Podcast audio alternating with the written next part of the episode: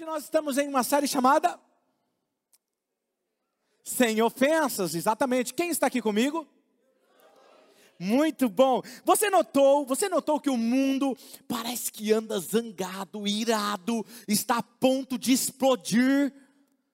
Parece que as pessoas andam numa situação emocional, com os nervos à flor da pele, qualquer coisa está respondendo às pessoas de forma ríspidas, é, de forma ríspida, de forma grosseira, sem pensar, e depois arca com as consequências nos relacionamentos.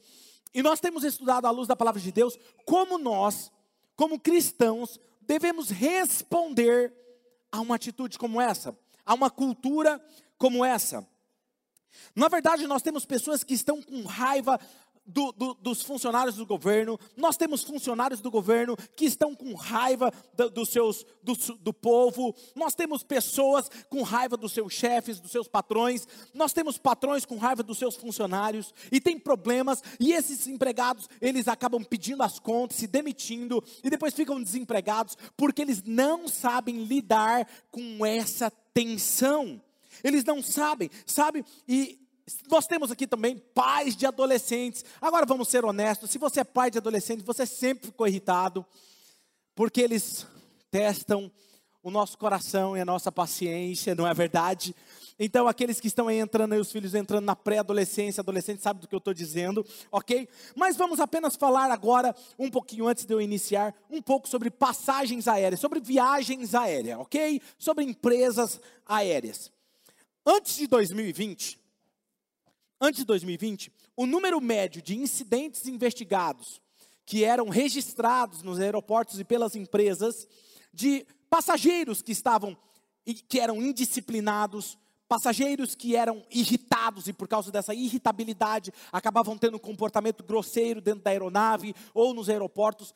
O registro em 2020, escuta isso, era, pasmem vocês, 143 relatórios ao ano. 143 relatórios eram taxados em relatórios de pessoas com explosões de ira. E nesse ano de 2021, apenas neste ano, desde o 1 de janeiro até aqui, alguém tem um palpite? Sabe quantos relatórios já foram registrados nos aeroportos? 3.715 relatórios de passageiros indisciplinados e irritados nos aeroportos e dentro de aeronaves. O que está acontecendo? Parece que existe uma outra pandemia dentro das pessoas.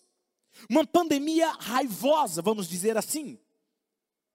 Uma pandemia de ira dentro das pessoas. E hoje, enquanto nós continuamos com a série Sem Ofensas, nós vamos falar um pouquinho sobre o que fazer quando a amargura toma conta da minha vida, e da sua vida. O que fazer quando a amargura toma conta da nossa vida? Abra o seu aplicativo da sua Bíblia preferida ou acompanhe conosco aqui na projeção. E enquanto você abre lá no livro de Hebreus, capítulo 12, eu quero ler um artigo que eu li essa semana na Psychology Today. Eles diziam, diziam o seguinte sobre a amargura: toda amargura começa com uma mágoa. Diga comigo, mágoa. Começa com uma mágoa. E sua dor emocional, ela pode estar relacionada a ver com quem ou o que tenha provocado isso em você e tenha te feito sentir que esta pessoa ou esta situação tinha uma intenção maliciosa contra você. E é provável que nós experimentemos raiva e ressentimento sempre que concluímos que outra pessoa abusou da sua boa vontade, que não foi honesto o suficiente com você. Todas as vezes que você se sentir injustiçado, injustiçado. Eu lembro de uma situação que eu estava fazendo uma viagem para a Coreia, conhecendo uma igreja lá, e tinha outros pastores juntamente comigo, e nós paramos em um fast food no aeroporto, e um dos pastores pediu um, um lanche para aquele indiano, e quem estava atendendo ele era um indiano, e aquele, aquele indiano começou a, a, a devolver ali para ele o troco, mas devolveu o troco errado. E aí ele tentava, o pastor tentava falar inglês com ele, português, e o indiano só ria para ele fazer assim. E aí ele olhou para mim assim falou assim: ele não está me entendendo, né? Eu falei: eu, eu acho que não. Rapaz, aquele pastor começou a ficar irado, que eu assustei, e ele começou a xingar o cara. Eu falei, meu Deus do céu, o que está acontecendo? Mas a gente percebe que todas as vezes que você se sente injustiçado, lesado, você vai ter um ataque de ressentimento, você vai ter um ataque de raiva, e são nesses momentos que geralmente nós queremos justificar a nossa raiva, nós queremos justificar, e eventualmente, se nós não, não lidarmos com isso rapidamente, aquela, aquele ressentimento vira uma mágoa. E essa mágoa, ela começa a criar raízes dentro do nosso coração e provavelmente ela se torna uma úlcera corrosiva dentro de você chamada amargura. Diga comigo, amargura.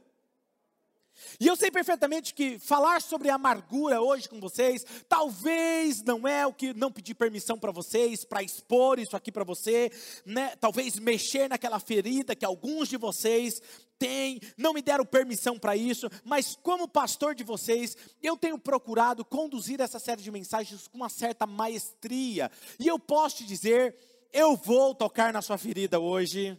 Eu vou mexer na onde você não quer que mexa. Sabe aquela gavetinha da nossa vida que você fala: "Não, pastor, é a gavetinha da bagunça". É, pois é, eu e o Espírito Santo vamos abrir essa gaveta aqui hoje e vamos detectar o que precisa ser mudado em nossas vidas, OK? E eu quero que você entenda que nesse processo Jesus ele morreu na cruz para nos tornar livres, livres. E muitos de nós nós temos vivido em uma prisão de amargura. E por isso, ao entrarmos nesse livro de Hebreus, eu quero que você entenda o contexto. E o contexto aqui é que a carta aos Hebreus, que foi escrita para esse povo, era uma igreja que estava passando por uma temporada onde as pessoas estavam com raiva deles, estavam perseguindo os cristãos. Era aquela ideia que caiu a ficha de que ser cristão não era da moda. Que ser cristão não era ser alguém badalado, que era alguém que queria tirar foto com você porque você era alguém famoso. Não, eles descobriram que ser cristão tinha consequências drásticas para suas vidas. Em esse contexto, eles estavam lutando, e toda essa coisa de seguir Jesus não era que eles pensaram que seria, e francamente eles estavam prestes a desistir, a jogar a toalha. E aí o apóstolo que escreve isso aos Hebreus, o autor aos Hebreus diz o seguinte: Hebreus capítulo 12, abra aí a sua Bíblia, em versículo 12, capítulo 12, versículo 14 e 15. Olha o que diz o texto. E aí você vai entender o porquê que ele está escrevendo isso. Ele está dizendo: esforcem-se, diga comigo, esforcem-se. Diga esforçar. O que, que quando é que você usa esse termo para alguém? Esforça-te. Não, põe força. Quando alguém está pensando em desistir, ou está chegando no seu limite. Ele está dizendo: esforce-se para viver em paz com todos e para serem santos. Eu tenho que fazer força, eu tenho que me esforçar para viver em paz com aqueles que dá. Não, é com todos. E sede santo, porque sem santidade ninguém verá o Senhor. Aí ele diz: cuidem-se, cuidem que ninguém se exclua da graça de Deus, e que nenhuma raiz de amargura brote e cause perturbação, contaminando a muitos. Eu quero falar um pouquinho agora com vocês sobre as características da amargura. Quais são as características? Então nós vamos desvendar depois disso como destruí-la, como detectar que aí você vai, eu vou falar as características, você vai detectar ela e então depois nós vamos ver como destruí-la, ok? Como nós podemos nos libertar da amargura. E a primeira característica da amargura é que ela é algo destrutivo e oculto. Ela é muito destrutiva, porém ela é oculta. Ela age de forma sutil. Ela fica escondida no coração da pessoa. Por exemplo, você não acha interessante o fato do autor aos Hebreus citar que ela é uma raiz de amargura? Alguém vê a raiz de uma árvore?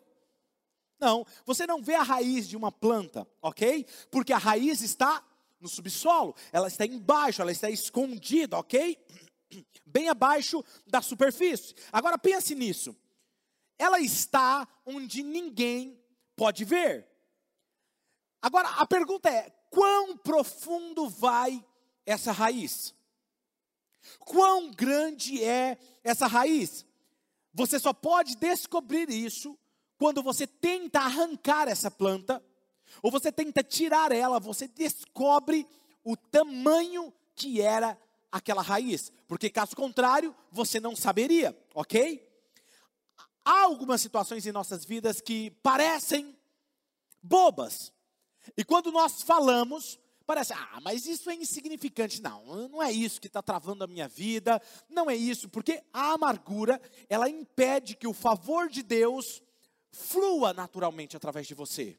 A amargura, ela trava, ela tem a capacidade de travar a pessoa no estado em que ela está. Ela fica presa naquilo ali, ela fica prisioneira, ok? Talvez você diz assim, mas isso não é nada para mim. Eu já perdoei. Eu já falei que eu perdoei, mas o problema é que você não sabe o tamanho daquela raiz. Quando nós começamos a puxar, nós começamos a falar sobre isso, então nós vamos ver a profundidade que estava essa raiz de amargura. Agora veja, bem, eu não sou botânico e nem muito menos horticultor, ok? Mas até onde eu sei as informações que eu li pesquisando sobre isso, é que se você pegar um carvalho e um, na sua vida adulta já, e você pegar suas raízes e colocar suas raízes de forma linear, uma na frente da outra, ele vai dar mais ou menos aí é, um quilômetro as suas raízes. É grande, não é? É grande. Ou seja, mas você olhando aparentemente não parece ser tão grande assim. E aqui está o que eu quero dizer para vocês. Está sob a amargura, ela está sob a superfície da nossa alma, que muitas vezes passa batido. O que é alma? A alma é o pensamento, vontade, desejo, são as suas emoções, seus pensamentos. Então está abaixo no subsolo, ok? E essas raízes, agora preste atenção, essas raízes vão crescer de forma lenta e sutil. Essa semana eu estava andando aqui no estacionamento com o Marcos da comunicação da secretaria e, eu passei e eu vi um pedaço de concreto. Concreto é duro, sim ou não, gente? O concreto estava estourando. E aí eu tentei arrumar ele e o Marcos disse assim: Pastor, é a raiz da palmeira. Olha só, a raiz era capaz de estourar um concreto. Você muitas vezes deve ter visto isso em algum lugar, numa calçada. A raiz de uma árvore ela é capaz de levantar uma calçada e estourar o concreto, sim ou não? Deixa eu te falar algo. Pega essa palavra de Deus para a sua vida. Se você não cuidar daquilo que está debaixo da sua alma, mais dias ou menos dias você vai ver o resultado para fora da calçada da sua vida. Quem está me entendendo? Aquilo que é de forma sutil, por baixo das suas emoções, virá à tona. As suas raízes irão de forma sutil tomar conta da sua vida. E quando se der conta, a sua vida inteira está tomada por aquele efeito destrutivo. Está causando sérios problemas. E por favor, igreja, ouça cada vez mais, essa raiz de amargura vai crescer profundamente de forma sutil. E francamente, ela está roubando um novo, um novo tempo de Deus na sua vida. Ela está roubando o favor de Deus no seu casamento, na sua vida profissional, porque a amargura te trava. Ela te segura, ela te aprisiona. E às vezes essas raízes de amargura, elas nem você nem sabe, mas simplesmente um dia você acha que está tudo perdoado, mas um dia você acorda e você está amargurado. Existe algo lá dentro que precisa ser exposto para ser sarado, ok? E às vezes, alguns de nós, nós ficamos irritados, ressentidos com coisas estúpidas e idiotas na vida. Vamos ser sinceros, sabe? Às vezes nós nos irritamos e não é sobre isso que eu estou falando, sabe? Eu não sei sobre você, mas eu, particularmente, às vezes eu me acabo por às vezes ficar com raiva no trânsito. Eu tenho me policiado para isso, eu tenho procurado pegar a fila no trânsito na rodovia, eu procuro a fila que está indo mais devagar. Por que, pastor, você faz isso? É, para tratar a minha paciência, para tratar a minha pressa. Eu não quero estar com pressa. E aí eu ando bem devagarzinho. E aí, quando alguém faz uma coisa que eu queria falar alguma coisa, fala assim: querido, eu sou generoso no trânsito. Tá tudo bem, eu sou generoso no trânsito. E eu começo a falar isso para tratar o meu coração. Mas às vezes a gente percebe que quem aqui já se irritou no trânsito com alguém fazendo alguma barbeiragem? Levanta a mão, seja sincero. É? Mas é, é tão estúpido, não é verdade? Mas deixa eu te falar uma coisa: não é sobre isso que eu estou falando. Eu estou falando de algo muito mais profundo em nossas vidas, tá? E isso aqui eu quero que você entenda. Alguns de vocês estão ouvindo isso e agora e orando, falando assim: nossa, pastor, tomara que o senhor não toque naquele assunto. Mas eu posso te garantir que nós vamos tocar nesse assunto. Alguns de vocês estão lidando, por exemplo, com uma ofensa que tem paralisado a sua vida. Você tem sofrido, sofrido, sofrido ao longo dos anos e você não sabe por quê, mas é aquela ofensa. Talvez alguém que abusou de você. Talvez alguém que abusou de alguém da sua família. Talvez a traição de um cônjuge. Talvez um amigo, um funcionário, um sócio que foi injusto com você, que traiu a sua confiança e você tem remoído isso dentro de você. Talvez alguém fez alguma coisa que levou você a quebrar a sua empresa e por anos você não conseguiu mais recuperar aquilo. Aquilo está dentro de você e isso tem te tornado mais amargo do que o normal. Isso tem te tornado uma pessoa é, grosseira, estúpida, sem paciência, sem confiança, porque você não confia mais nas pessoas, sabe? Aqui eu já ouvi um ditado, e você já deve ter ouvido, que a pessoa que tem raiva de outra, ódio de outra, é como se ela estivesse tomando veneno esperando que o seu inimigo morra. Mas vamos ser sinceros, quem é que está se machucando quando você tem um ressentimento? Você mesmo. Você mesmo é o pior. Você é quem está sofrendo as consequências. Quando você escolhe guardar uma raiz de amargura do seu cônjuge, de, uma, de um amigo, de alguém, você mesmo está sendo prejudicado. Porque as raízes podem até crescer no subsolo, mas e não serem vistas, mas elas são as raízes são responsáveis por produzir os frutos que ficarão visíveis na sua vida.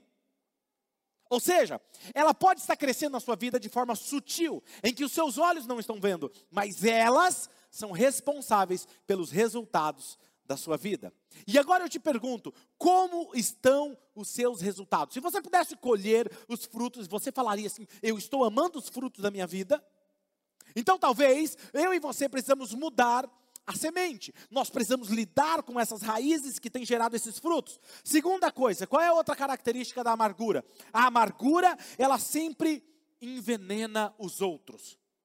Ela sempre envenena os outros. A amargura sempre envenena os outros, e por que, que eu digo isso? As raízes de amargura, elas nunca ficarão apenas no seu quintal. Elas vão afetar outras pessoas. Ela vai afetar as pessoas mais próximas. Pode prestar atenção. Quando você está ressentido com um cônjuge, você espelha no seu comportamento algumas pessoas serão afetadas no relacionamento, dentro da família, dentro do escritório, dentro do seu trabalho, dentro do, da sua amizade. O seu ciclo de amizade vai ser afetado. É como se fosse uma granada. Uma granada, quando você tira o pino da granada e ela explode, não é uma pessoa só que é atingida, quem está no raio dela de, de ataque, todos são atingidos. E eu acho interessante, porque em Hebreus capítulo 12, vem aqui comigo, Hebreus capítulo 12, versículo 15, olha o que esse texto diz. Esse texto diz assim: ó, cuidem que ninguém se exclua da graça de Deus, e que nenhuma raiz de amargura brote e cause o que, gente? E o que mais? Não cause perturbação e nem contamine a muitos. A palavra no grego aqui é miaino, que significa contaminar. E não há ninguém ouvindo essa mensagem hoje que não reconheceria a ideia da nossa cultura hoje, que está todo mundo espalhando contaminando os outros com a sua própria ira, com a sua própria contenda. É como se fosse, o termo no grego, é como se uma gota caísse numa água e ela manchasse toda a água, ela contamina. Quem está me entendendo? A mesma coisa é quando uma raiz de amargura cai no seu coração, ele contamina o seu comportamento, contamina o comportamento das outras pessoas. E é isso que o texto está dizendo, ok? Às vezes, nem ao menos, nós sabemos que nós estamos irritados. Nós não sabemos. Simplesmente nós não sabemos o motivo de estarmos irritados. Ou às vezes nem percebemos que estamos irritados. As pessoas que estão perto de nós falam assim: Nossa, mas você está irritado hoje. Percebe? Ou, às vezes, o que acontece? Você não sabe o motivo. Eu estou irritado, mas eu não sei por que eu estou irritado. Às vezes você está irritado por causa da mídia, das redes sociais, porque você fica olhando e você vê uma notícia, você vê outra. Ou você está perto de alguém que fica contaminando você com aqueles sentimentos. Que fica falando mal do governo, mal das pessoas, mal do sei o quê. Você começa a ficar irritado e você não sabe por quê. Percebe? Quando você, quer ver, vou dar uma dica aqui para você, você que está na sua casa, que recebe muita gente na sua casa, e a nossa igreja, graças a Deus por isso, vocês são hospitaleiros, isso é incrível. Sabe, às vezes a gente recebe muitas pessoas em casa, ou às vezes você não recebe, mas você percebe que o clima não está legal na sua casa. Sabe o que você tem que fazer? Pegue um óleo de unção, pega lá, unge os umbrais das portas da sua casa, ore e consagra ao Senhor. Vai melhorar as coisas. É espiritual o negócio. Entende? A gente não percebe, mas veja só, esse mundo em que nós vivemos hoje, o ódio e a santidade, elas não podem coexistir no mesmo coração. Perceba, o escritor aos Hebreus está dizendo: não haja, se esforce para que vocês mantenham a paz com todos e a santidade. Aí depois ele diz: não permita que a raiz de amargura contamine o coração de vocês. Por quê? Porque ódio e santidade não coexistem no mesmo coração. Percebe o que está acontecendo aqui? Então, além disso, quando nós convidamos as pessoas para nossa amargura, nos tornamos o que? Pedra de tropeço na vida dessas pessoas. Você está fazendo com que elas também pequem, não só contaminando os outros. Eu gosto de usar o exemplo de sementes. Imagina que você tem várias sementes de erva daninha na sua mão. E aí você vai passar por vários jardins. Eu não sei se você já viu isso, mas, por exemplo, nós, quando fazíamos faculdade de teologia, nós morávamos em uma série de apartamentos, um do lado do outro, e na frente tinha um jardinzinho. E eu, meu hobby no sábado, além de pastorear, porque a gente estudava durante a semana, e no final de semana a gente viajava para ministrar e pastorear uma igreja na região. Era uma das práticas do seminário. Mas no sábado de manhã era livre, então eu tirava para limpar. O meu hobby era limpar, era ser jardineiro. Então eu dava um lado de jardineiro, metia um bermudão, uma meia até no meio da canela. Coisa ridícula, eu tenho foto. Eu devia ter trazido a foto hoje, né? Eu vou trazer, vou ver se eu consigo para a noite. Mas era ridículo, mas eu era jardineiro. E eu ficava olhando porque eu queria manter impecável o meu jardim. Parecia aqueles jardim de filme. Aquela grama parecia um tapetinho.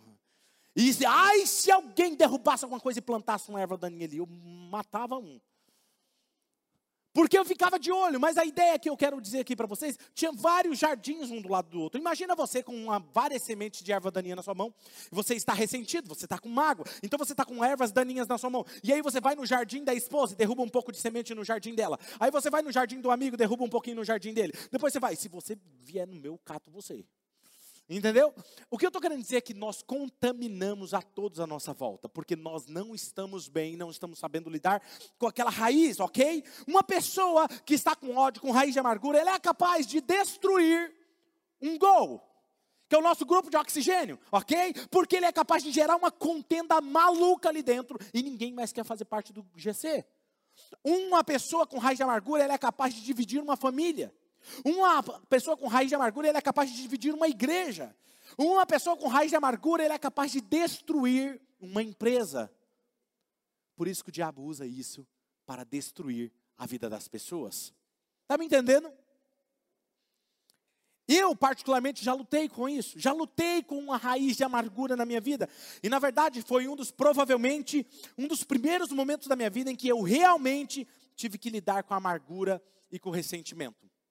Muitos de vocês, é, não, não, sei se você sabe, mas eu já fui pastor em um outro ministério, onde eu tive uma situação onde pessoas começaram a falar da minha vida, e, e, eu tinha sido desligado do ministério anterior, e eu estava ressentido, magoado, eu estava amargurado, tudo que eu tinha vontade de fazer era desferir palavras agressivas, eu estava afim de fazer coisas que ferissem a imagem deles. Mas deixa eu te falar uma coisa. Se você souber cuidar do seu jardim, os seus filhos aprenderão a cuidar do jardim deles. Nesse período, o que aconteceu? Eu estava ficando ressentido. Na época, o Hanan, eu não lembro quantos anos ele tinha, amor. Você lembra? quatro aninhos. Acho que o Hanan tinha uns quatro, cinco aninhos. A Radassa já era um pouquinho maior. Durante todo o processo, nós imaginávamos que nós não estávamos passando nada para Radassa, mas quando tudo aconteceu, veio à tona, os meus filhos foram afetados. E o Hanan, desde criança, ele está aqui me ouvindo, quando as pessoas perguntavam para ele, o que você quer ser quando crescer? Ele falava assim, eu vou ser pastor. Ele tinha o pai dele como exemplo. A Radassa falava que ia ser pastora também, mas ela desistiu, desencanou disso. Ela quer ser biomédica, engenheira biomédica, e ela vai ser em nome de Jesus uma das excelentes, né, filha? Mas o que eu quero dizer para você é o seguinte: como que isso afetou os meus filhos? Chegou um ponto dos meus filhos virarem e falarem assim: Eu não gostaria de ser filho de pastor. E eu não entendia por quê. E esse dia nós voltamos essa semana passada, acho, retrasado, não sei, a gente voltou nesse assunto. E aquilo me emocionou demais, porque eu não tinha noção do quanto isso tinha afetado a vida deles. De ver o pai sofrendo, ver algo relacionado à igreja fazendo o pai sofrer. O meu filho olha para mim, um cara que tinha eu como herói, como queria ser o pastor, e ele vira e fala assim para a irmã dele: Eu não quero ser pastor mais. O tempo passou, seis meses passaram. Foi seis meses para eu tratar o meu coração. No dia que eu tratei e resolvi perdoar, e eu vou falar um pouquinho mais para frente o que eu aprendi nesse processo, como eu aprendi a me livrar da raiz de amargura. Hoje eu quero que os meus filhos tenham como legado não a mágoa que foi feita comigo, mas aquilo de como eu aprendi a lidar com isso. E hoje eu estou livre para a glória de Jesus. Não há nada no meu coração contra ninguém que fez qualquer coisa contra mim. E eu quero ensinar para vocês o que eu aprendi com isso, como eu aprendi a lidar com isso, ok? Eu quero dizer algo para você, pais. Você que está lidando com o seu jardim na sua casa, no seu casamento, se você souber ensinar, vai ter um momento que você vai olhar para os seus filhos e vai perceber o caminho dos seus filhos se alinhando com o seu. Hoje eu olho para o meu filho, olho, olho para minha filha, eles são fáceis de perdoar. Eles são fáceis, e às vezes eles se irritam, mas de repente eles são generosos e eles perdoam, porque o caminho deles está alinhando-se com o meu caminho, o caminho da pastora Mari. Está se alinhando o caráter, integridade, generosidade, o coração se tornando igual. Então não reclame se o seu filho ficar com ressentimento, percebe? Porque você está ensinando, ok? Ou você está contaminando as pessoas, ou você está inspirando pessoas. O que você está fazendo? Contaminando ou inspirando? Agora a pergunta é, pastor, como nós matamos a raiz de amargura? Como que nós matamos ela, ok? Então vamos lá, eu quero ensinar para vocês. A primeira coisa é bastante óbvio, mas eu quero compartilhar com vocês. Exponha a amargura. Exponha a amargura. Quando você quer que uma erva daninha seja arrancada e ela morra, eu, eu quero falar para você o que eu fazia no meu jardim, o meu grande jardim. Sabe como era o tamanho do jardim? Eu acho que vinha aqui do púlpito, mais ou menos até aqui, aqui assim, ó. Era o meu grande jardim. E nesse jardim o que eu fazia? Quando nascia uma planta, uma erva daninha, alguma coisa que eu queria matar, eu arrancava ela pela raiz e eu colocava ela do lado. Arrancava e colocava ela do lado. Arrancava e colocava ela do lado. Depois eu terminava de tratar enquanto ela estava lá no canto. Eu deixava exposta a sua raiz à luz do sol. Quando a raiz da erva daninha está exposta diante do sol, ela murcha, seca e morre. Só tem uma forma de matar uma raiz de amargura: arrancando ela pela raiz e deixando ela exposta à luz da palavra de Deus, do sol da justiça ela vai murchar, secar e morrer. Mas precisa ser exposto. E qual é o nosso problema? O que, que o inimigo faz com nossa raiz de amargura? Ele faz você guardar para si, deixar escondido e nunca mais mexer. Tranca aí dentro, fecha a chave, joga a chave fora. Não é isso que ele fala? Não toca no assunto. Não toca no assunto com a esposa, não toca no assunto com o esposo, não, não toca nesse assunto com a pessoa, não toca nesse assunto com o seu funcionário, não toca nesse assunto. Por quê? Porque Ele quer que deixa no escuro, porque é onde ela floresce, é onde ela cria força, é onde ela cria raízes. E o que Deus está ensinando para você, expõe, traga para fora e traga da melhor forma. Não é também xingando, gritando, brigando, não é? Não, o pastor mandou, aí quebra, pronto, a agenda lota essa semana de atendimento. Calma, não, e não me cite nas suas conversas, hein? Expõe a erva daninha. Então, quando ela está aquela raiz exposta, olha o que o apóstolo Paulo fala que acontece em Efésios capítulo 5, versículo 11. Não participem das obras infrutíferas das trevas, antes exponham-nas à luz. Não participe das obras infrutíferas das trevas, antes exponha elas à luz. Paulo está dizendo: traga a luz. Nós realmente chegamos a um ponto de, às vezes, gritar que estamos cronicamente paralisados com aquela ferida, então a gente grita, a gente se irrita, a gente se expõe, nós falamos isso aos quatro ventos, nós contaminamos a todos, nós postamos, nós escrevemos, nós declaramos no Facebook, no Instagram, nós mandamos no grupo do WhatsApp, nós fazemos, porque nós queremos explodir. Mas nós não queremos só explodir, a gente quer contaminar os outros. Isso é raiz de amargura. E alguns de vocês estão talvez amargurados com Deus, porque perderam algum parente, algum pai, uma mãe para o Covid, perderam um amigo. E você talvez não saiba, mas lá no fundinho da casinha do cachorro, você está amargurado, por que, que Deus permitiu isso? Muitos de vocês estão amargurados com um colega de trabalho porque ele teve a promoção que você trabalhou tanto para conseguir. Ou você está amargurado com aquela pessoa que foi injusta com você. Alguns de vocês estão amargurados com um irmão mais velho que parece ele não fez nada de errado. Alguns de vocês estão amargurados com a ex-mulher.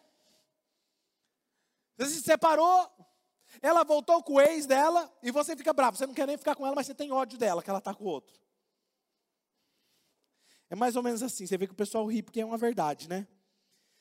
Você está numa prisão, mas Jesus morreu para te trazer liberdade. Liberdade. Você não pode se curar daquilo que você não deseja admitir. Para que haja cura, você precisa admitir. Porque você só toma um remédio quando você fala, eu realmente estou doente. Eu preciso de ajuda. Faz sentido isso para vocês? Então, portanto, seja honesto com Deus.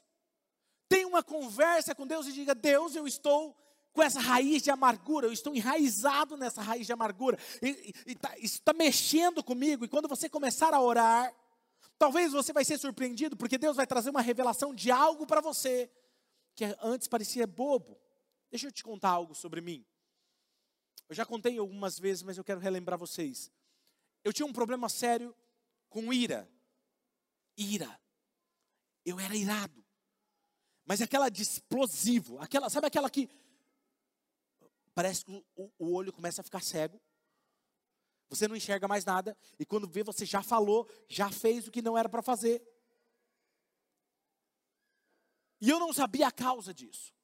Um dia eu estava em um seminário chamado Seminário Veredas Antigas e estava orando, querendo descobrir a raiz daquela ira. E eu falei, Deus, qual é a raiz disso? Eu, como cristão, não devo ser assim. E Deus me lembrou de uma situação quando eu estava na minha infância. Na minha infância, eu devia ter por volta aí dos 10 anos, 9, 10 anos, 11. Eu estava na frente da minha casa, meu pai estava chegando do trabalho, ele estava com a bicicleta, e ele entrou, depois ele voltou lá fora, Estava eu e mais dois, três amigos conversando. Eu não lembro que nós estávamos conversando, mas eu lembro que eu falei algo na, naquele grupinho de amigos. E o meu pai me desferiu um tapa no rosto. Deus só me lembrou disso. Eu falei, Senhor, eu perdoei meu pai. Eu não tenho problema com ele. E o Espírito Santo começou a falar: Você precisa pedir perdão. Você guardou raiva do seu pai. E por você ser uma criança, escute isso você não conseguia expor aquela raiva. Você guardou a raiva e ela criou raiz de amargura. E hoje, todas as vezes que você se sente, em qualquer circunstância, que você se sente exposto humilhado, questionado, como naquela circunstância, a ira do seu pai vem à tona e fere a todos à sua volta. Naquele dia, aí em prantos, né? Liga eu para meu pai. Pai, lembra aquele dia tal, quero te pedir perdão, porque eu guardei raiva, eu estou errado. Eu te amo, Senhor é o meu pai, e eu quero te honrar. Ele falou, filho, eu que te peço perdão, eu te, te amo. Meu pai nunca tinha dito te amo para mim. Naquele dia ele disse, eu te amo. Sabe o que aconteceu? Como se aquilo sumisse de dentro de mim. Rapaz, e hoje para me irritar, eu, eu me irrito, mas olha, tem que tirar muito do sério. Mas não é mais aquela loucura, aquela ira. Está entendendo o que eu estou querendo dizer para você? Às vezes foi algo lá atrás que o inimigo tem usado contra você porque você está preso naquilo. Eu quero que você entenda e fique atento ao que o Espírito Santo está falando com você hoje. A segunda coisa que você pode fazer para destruir a raiz de amargura, e aí é que nós vamos ficar um pouco e ser um pouco desafiados nesse momento, que é o que? A outra forma de matar a raiz de amargura é cancelando a dívida. Cancelando a dívida. E eu sei que isso é difícil. Nós temos, por exemplo, a imagem nas escrituras em que um antes o, que o autor nos leve ao ponto, ele diz o seguinte: de Hebreus, ele diz assim, ó: certifique-se, cuide, para que ninguém, nenhuma, ninguém tenha uma raiz de amargura, ou nenhuma raiz amarga cresça para causar problemas. Antes disso, ele diz: certifique-se de que ninguém perca a graça de Deus, ou em outras versões, caia da graça de Deus. Você será prisioneiro da amargura até que você viva sobre a poderosa graça de Deus. E o que eu quero dizer com isso? Por que, que o Hebreus, o escritor aos Hebreus está dizendo assim: cuide para que ninguém caia da graça de Deus? Porque você só tem raiz de amargura quando você cai da graça de Deus. Quando você está levando uma vida baseada na graça de Deus, como eu falei na semana passada no ciclo do eu estou perdoado. Lembram disso? Se eu estou perdoado, eu torno-se mais acolhedor. Se eu torno-me acolhedor, eu transbordo meu amor, nós vamos sentir profunda gratidão. É isso que ele está dizendo. Se você cair da graça de Deus, você não vai sentir isso. Você vai se sentir, eu estou certo, eu estou injustiçado, eu tenho raiva, eu não gosto do que as pessoas fazem comigo. Percebe? Mas quando você sente a graça de Deus, fala, eu sou perdoado, eu erro também. É outra perspectiva. E é isso que eu quero que você entenda. É por isso que o autor aos Hebreus diz: certifique-se de cuidar disso. Ninguém perde a graça de Deus, porque sem a graça de Deus, nós não podemos ser libertos da raiz de amargura. Então nós vamos cancelar a dívida deles. E interessante é que Jesus, em Mateus capítulo 18, ele diz algo interessante nessa história de Mateus 18. Jesus conta uma história de um servo. Ele tinha uma dívida enorme. E ele está paralisado, pálido, petrificado, ele vai falar com o seu senhor, porque ele não tem como pagar aquela dívida enorme, ele está com medo de ser morto, de ser lançado numa prisão, num calabouço, e ele vai falar com aquele senhor todo tremendo, com medo. E aquele senhor vira para ele e fala assim: A sua dívida está perdoada. Era uma dívida altíssima. E aí ele, sério? O senhor fala: Sério? ele sai feliz da vida. Uau, ganhei meu ano. Uau, agora, ó, agora realmente eu consigo respirar. Uau, que incrível. E aí ele encontra com um funcionário dele.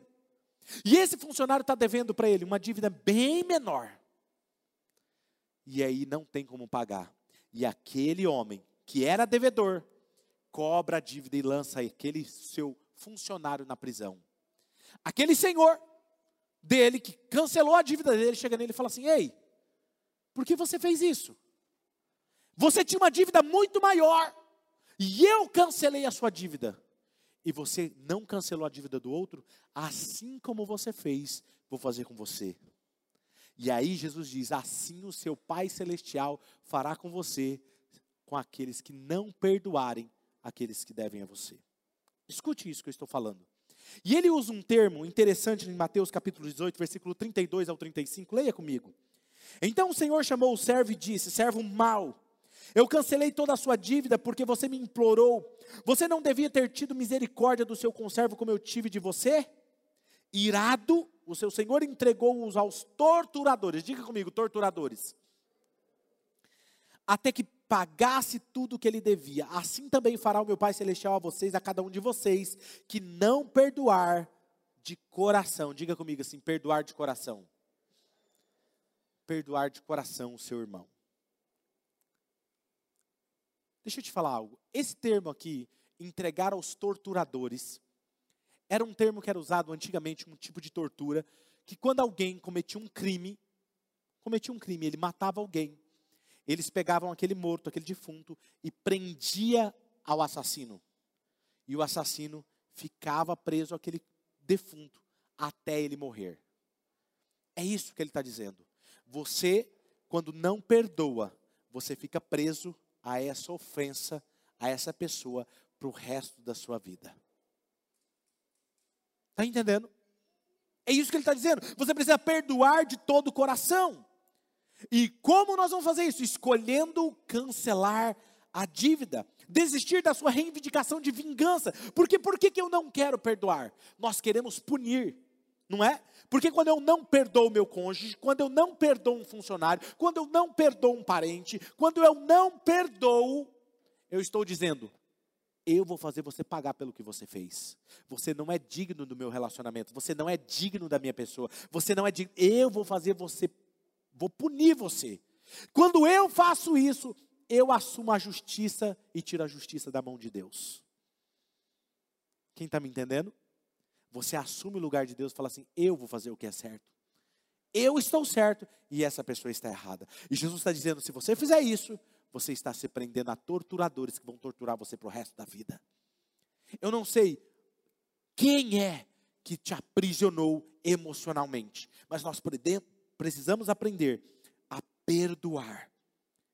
Sabe, eu quero encorajá-lo hoje a viver a sua vida numa base, a base da sua vida no perdão na graça de Deus, vivendo o, o ensino de Jesus da palavra de Deus, da sua santa palavra, que diz que nós devemos perdoar uns aos outros. Jesus, ele virou a mesa irritado uma vez. Todo o resto da vida de Jesus foi baseado em uma referência de amor e de paz. E se nós queremos ser parecidos com Jesus, nós precisamos ser gentil como ele foi ele fazia amizade facilmente, ele falava com pecadores, ele fazia, relacionava-se com pessoas de outras nações, ele estava aberto, ele era acolhedor. Assim nós devemos ser. Sabe, eu quero falar algo com vocês. Cancele a dívida deles, porque Deus cancelou a sua. Se você lembrasse de como você era quando antes de você conhecer Jesus, como que você era? Lembra dos pecados que ele cancelou, que ele perdoou? E você nem era merecedor. Ou você era merecedor? Não. O perdão não tem a ver com merecimento. O perdão tem a ver com quem está dando o perdão. Não é sobre quem está recebendo, é sobre quem está dando. Quando eu escolho perdoar, eu estou escolhendo ser a imagem e semelhança de Deus, como Sidney disse hoje. Eu escolho perdoar. Lucas, escuta só. Antes de eu ler Lucas, eu quero que você abra o seu aplicativo em Lucas 6, versículo 27 e 28. Mas antes de nós lermos, eu tenho algo que, que te falar. Você precisa ter coragem de fazer isso. Cancelar a dívida de alguém é: eu tenho algo contra você, mas eu escolho não usar contra você. É forte isso. Eu até sei, eu sei podre seu. Eu sei coisa errada sua. Eu posso expor você aqui e acabar com você. Mas eu escolho não usar isso contra você. Isso é perdoar. Pastor, mas como eu perdoo? Porque é difícil. Vou te dar uma dica que eu fiz na minha vida. Lucas capítulo 6, versículo 27 e 28 diz assim, ó: "Mas eu digo a vocês que estão me ouvindo: amem os seus amigos. Amem a sua família que você ama também. Que está chegando o Natal e está reservando aquele presente para você. Não é isso que está dizendo aí? Quem que você tem que amar? Ame, leia comigo, um, dois, três. Mas eu digo a vocês que estão me ouvindo, amem.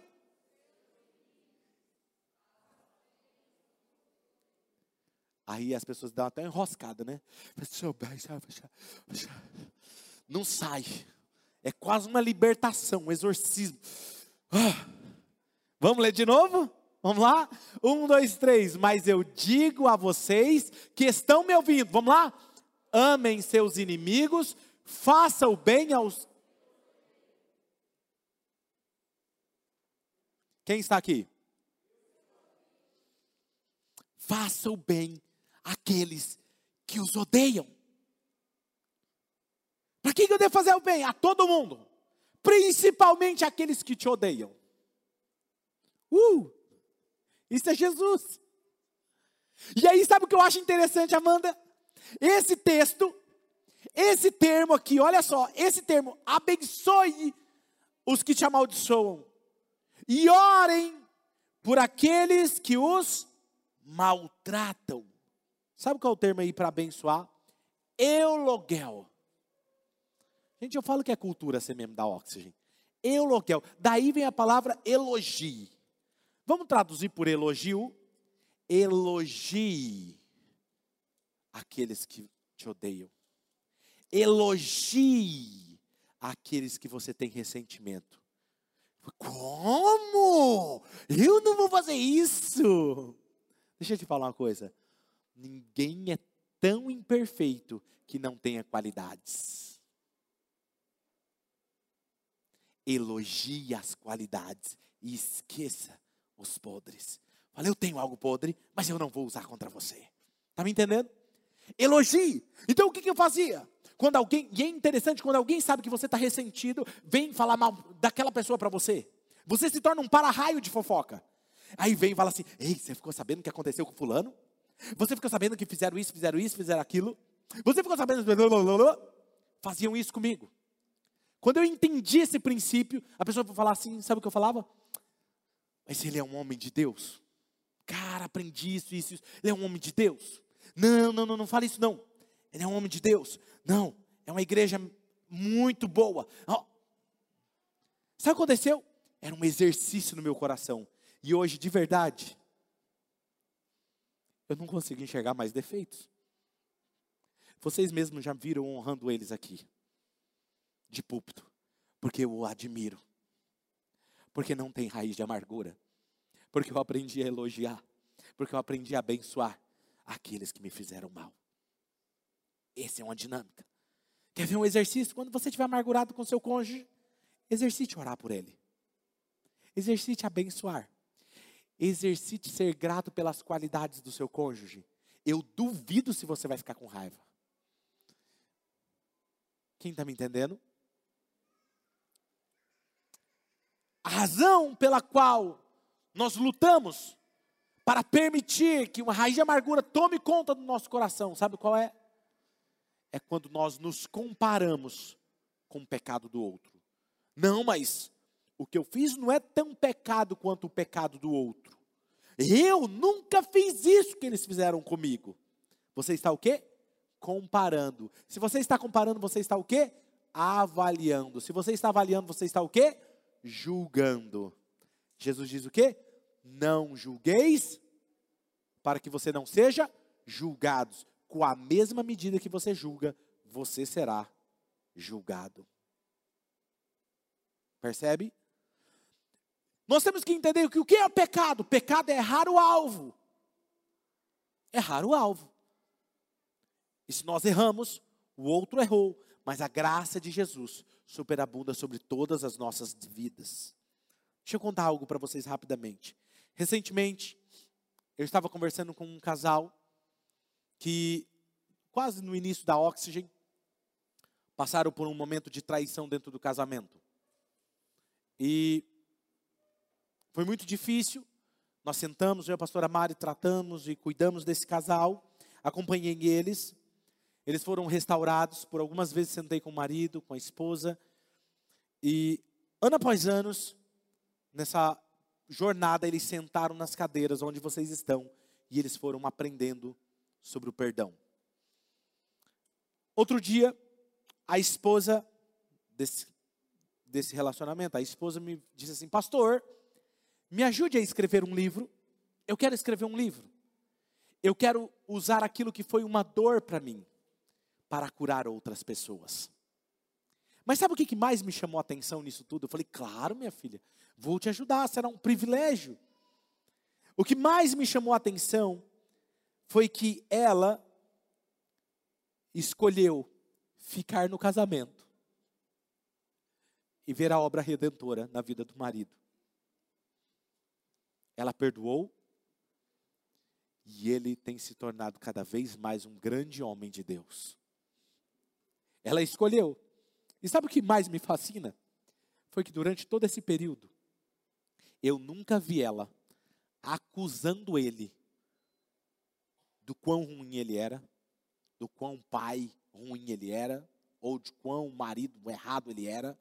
Ela nunca usou a arma que ela tinha contra ele. Muito pelo contrário, ela sempre elogiou ele. E ela tem colhido isso na vida dela. A questão é: o que você e eu iremos fazer? Nós seremos feridos em algum momento da vida. Eu escolho fazer o que Jesus fez em João 15. Ele diz que nós devemos permanecer enxertados na videira verdadeira. Para que então, em vez de ódio, saia benevolência de nós. Em vez de amargura, saia doçura das nossas vidas. Em vez de raiva, saia gentileza. E como resultado, a vida de muitas pessoas não serão afetadas destrutivamente, mas eu farei a diferença na vida delas. Outro dia me perguntaram, pastor, por que a igreja de vocês tem crescido tão rápido? E eu compartilhei com eles tudo que eu tinha passado. E eu falei assim, cara, eu acho que foi o fato de eu ter aprendido a perdoar. Porque no dia que eu aprendi a perdoar, eu podia ajudar a restaurar outras vidas. Porque alguém ressentido não sabe lidar com pessoas machucadas. A cada final de semana vocês vêm aqui. Não é porque o seu pastor é perfeito, mas porque eu posso te dizer o que eu estou fazendo que está dando certo na minha vida que vai dar certo na sua vida. Hoje, eu quero fazer diferença na vida das pessoas. E quanto mais diferença nós fizermos, mais diferença nós faremos. Deus quer alavancar a graça dele sobre a sua vida. Ele quer que você tenha coragem de cancelar a sua dívida e dizer: Eu vou cancelar a sua dívida, não vou usar isso contra você, não vou usar isso contra você, eu escolho cancelar a sua dívida. Efésios capítulo 4, versículo 31 e 32 diz: Livrem-se de toda amargura, indignação, ira, gritaria, calúnia, bem como toda maldade. Sejam bondosos, compassivos uns para com os outros perdoando-se mutuamente, assim como Deus os perdoou em Cristo Jesus. É como Ele perdoou você, não é como nós achamos que deve perdoar. Quero contar um exemplo para você. Quem aqui. Mas quem aqui já aconteceu uma situação de você abrir a geladeira da sua casa e sentir um mau cheiro? Já? Levanta a mão, quem já sentiu isso? É um cheiro podre, um cheiro ruim. E o que, que você faz para tirar aquele cheiro? Já sei. Vocês pegam o bom ar, abre a geladeira de novo e faz o quê? É isso que você faz? Não, com certeza eu sabia que vocês faziam diferente. Vocês compram o cheirinho da Oxygen, não é? cheirinho da Oxy é melhor. Aí vai lá e passa o cheirinho da Oxy. É isso? Não. As mulheres abrem a gaveta, tira a sacola, tira isso, tira esse legume, tira isso aqui, tira isso aqui, começa a limpar, tira tudo, limpa toda ela, pega, achei você infeliz. Tinha um legume estragado lá dentro. Depois que você limpa, você volta tudo no normal e ela volta a ter um cheiro agradável. Por que, que eu estou dizendo isso? Está cheio de cristão que ele maqueia a mágoa dele, a amargura dele, passando um cheirinho. Mas cheirinho não resolve o seu problema. Você precisa tirar para fora, deixar que o Espírito Santo lave, limpe, trate e aquilo que não presta, joga fora.